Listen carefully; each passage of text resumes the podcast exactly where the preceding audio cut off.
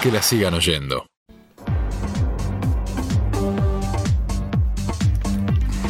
Sí, porque se cumplen 50 años de los Juegos Olímpicos de México que celebrados en 1968. Entre paréntesis, los primeros que se realizaron en Latinoamérica, ¿sí?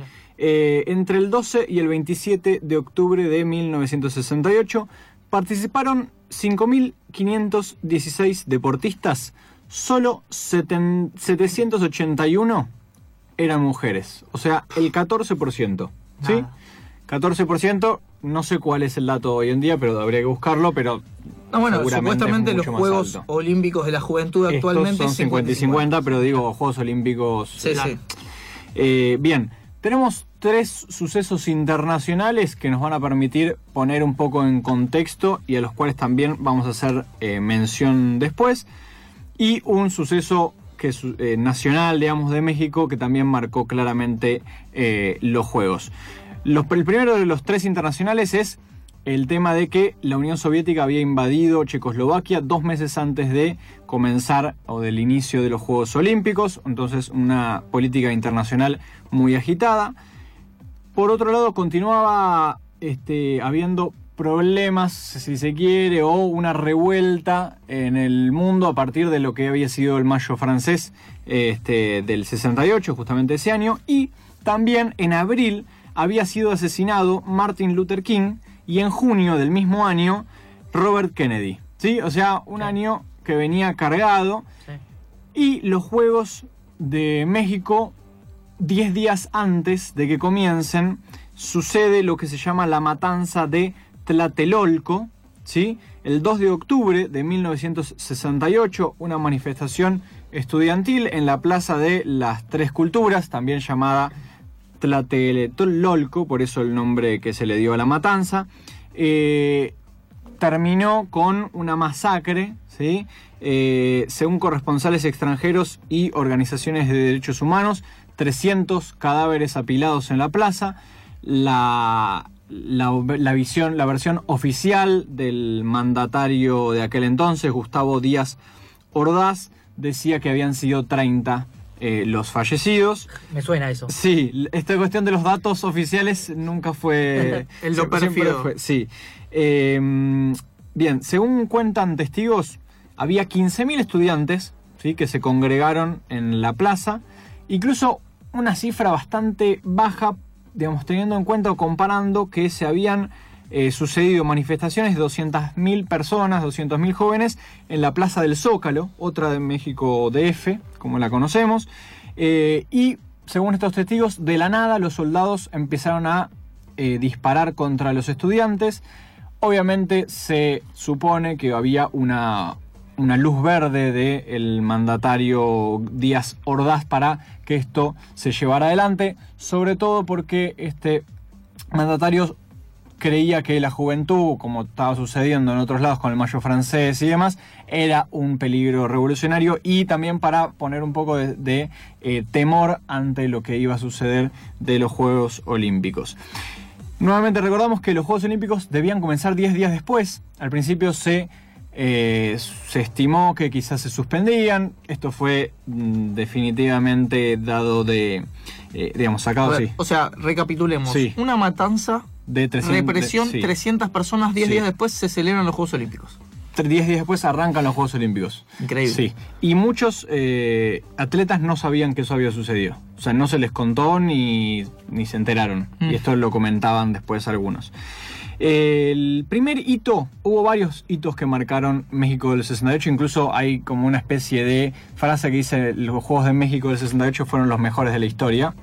El primer hito que marcó los Juegos es que las 18 ediciones previas habían encendido el pebetero olímpico, así se dice, hombres. Esta fue la primera vez que una mujer, la joven corredora mexicana de 20 años, Enriqueta Basilio, ¿sí?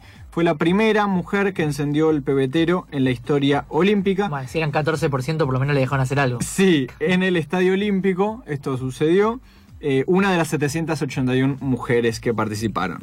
Eh, también fueron los primeros Juegos Olímpicos en los que los competidores fueron sometidos a pruebas antidopaje, antes no existían, y también las primeras en que se instauraron las pruebas de género, en las cuales se eh, verificaba el sexo biológico de los competidores. Mira. ¿Sí? Algo que no sabía que se, se, hiciera hoy en día, pero se inició a hacer en este momento. Otra historia conocida, antes de llegar a la más conocida de todas, eh, fue la que protagonizó la gimnasta checa Vera Kaslavska. Recuerdan que dijimos al comienzo que uno de los sucesos internacionales era que la Unión Soviética eh, había invadido Checoslovaquia. Eh, supuestamente Vera Kaslavska salió de su escondite, esto también es una de las historias yanquis que les encanta contar, salió de su escondite donde había estado un mes eh, debido a esta invasión soviética en Checoslovaquia y ganó cuatro medallas de oro y dos de plata. A Vera Kaslavska se la conoció como la novia de México. ¿Por qué? porque los jueces, a pesar de los abucheos del público, le subían la nota cuando, cuando no le iba del todo bien para que pudiera ganar y ser eh, medalla de oro. O sea que es, digamos, hubo como un cierta repudio, pero había como de alguna manera, o uno puede estimar que había una orden de decir Vera Kapslaska tiene que ganar sí o sí porque es el, espíritu de, claro, representante de que se escapó de los soviéticos y vino a triunfar a, Occidente. Pero definitivamente lo que marcó a los Juegos Olímpicos de eh, México el 68 fue una premiación luego de los 200 metros planos al sonar el himno, los norteamericanos que se encontraban en el podio, Tommy Smith y John Carlos, ¿sí? oro y bronce respectivamente, se subieron descalzos como símbolo de la pobreza de los negros, bajaron la cabeza y alzaron los puños cerrados, cada uno tenía un guante negro, es lo que se conoce o ejerciendo, simbolizando lo que se conoce como el saludo de las panteras negras, que es el símbolo del poder negro, Black Power en inglés, un movimiento que surge en los años 60 en contra de la segregación racial y protestando por la falta de respeto de los derechos civiles de la población negra en Estados Unidos. Cuenta eh, que ellos lo tenían previsto esto, hacer esto, pero que Carlos había olvidado los guantes en la Villa Olímpica. Entonces Peter Norman, el tercero en el podio, que luego vamos a ver que quedó totalmente abandonado, relegado y que también sufrió muchas de las consecuencias que sufrieron estos dos norteamericanos, eh, le sugirió que Carlos usara el guante izquierdo de Smith, porque ¿qué pasa? El saludo eh, es con la mano derecha, el saludo de la Pantera Negra. Entonces, en la foto clásica histórica se ve a Carlos levantar su mano izquierda y no la derecha, eh, porque justamente tenían un guante para los, o sea, un guante cada uno, ¿se entiende? Eh, bien, los tres deportistas del podio, incluido el australiano Norman, que era, el, blanco. que era blanco y fue medalla de plata, segundo, eh, llevaban una pegatina del movimiento olímpico por los derechos humanos, que era comandado por un sociólogo, que ya no recuerdo el nombre, que lo que había dicho era que había que boicotear estos Juegos Olímpicos, pero lo que los que no querían boicotear, lo que los que querían ir igual, les recomendaba usar esta cuestión de identificación para reclamar por estos derechos. ¿no? Eh, decía, dijo él, dijo Tommy Smith cuando ganó, no representamos a los Estados Unidos, sino al pueblo negro de los Estados Unidos. ¿sí? Obviamente que esta acción les trajo consecuencias. Eh, se retiraron abucheados del podio, para empezar, la, gente que está en, el estadio los abucheó.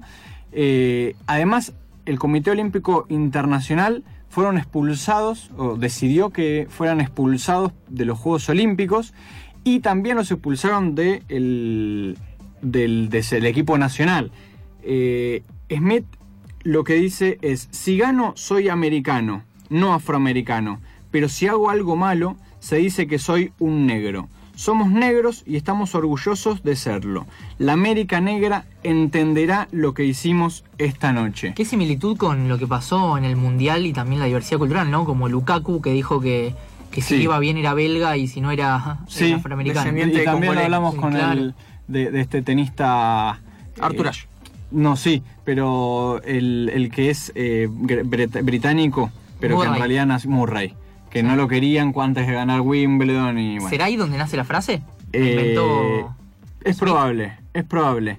Eh, en fin, cuando digamos, la peripecia o las consecuencias no terminaron ahí, cuando vuelven a Estados Unidos reciben amenazas de muerte, eh, insultos, sufren algunos atentados violentos. La mujer de Carlos se suicida, Smith se divorcia, no pudieron volver a competir nunca más pero también le fue mal al olvidado de la historia, el borrado de la foto, digamos, al australiano Peter Norman, que había sido medalla de plata, como dijimos. Eh, él quiso acompañarlos, sabiendo lo que iban a hacer. Este, como no tenía el guante para ponerse, se puso el pin del Proyecto Olímpico para los Derechos Humanos. Cuando volvió a Australia, lo trataban como un paria, lo suspendieron, no lo dejaron representar más a su país, incluso habiendo clasificado para Múnich eh, del 72. Eh, se convirtió en alcohólico, muere en el año 2006 y ante esta situación, en realidad lo que surgió en el 68 en este podio, Avery Brundage, presidente del Comité Olímpico Internacional, dice que el gesto de política interna inadecuado para el apolítico Foro Internacional de los Juegos Olímpicos eh, era digno de una sanción. Sin embargo, Brundage eh, también era presidente del COI en 1936, cuando se hizo el saludo nazi en los Juegos Olímpicos de Berlín, y en ese momento había dicho que era simplemente un saludo nacional. Fenómeno. Eh, y hoy por hoy también cómo son recordados eh, de manera elogiosa estos deportistas por aquel gesto en ese momento y cómo la historia en general va poniendo en su lugar a aquellos que toman este tipo de decisiones en tiempos por más que suelen sufrir la persecución en su propio tiempo y a futuro. La mayoría de las veces, lamentablemente, el, homenaje viene post-mortem o en sus momentos de que ya le pasó, eh, porque ellos no pudieron volver a ejercer, digamos, como atletas olímpicos, pero sí, la Universidad Estatal de eh, San José homenajeó a ellos que habían sido alumnos de allí eh, con una estatua de 22 pies de alto que lo que hace es eternizar un poco el momento. de hecho, al funeral de, Norman, los que llevaron el féretro fueron Carlos y Smith. Exacto. evidentemente un homenaje importante. Que la sigan oyendo. Que la sigan oyendo.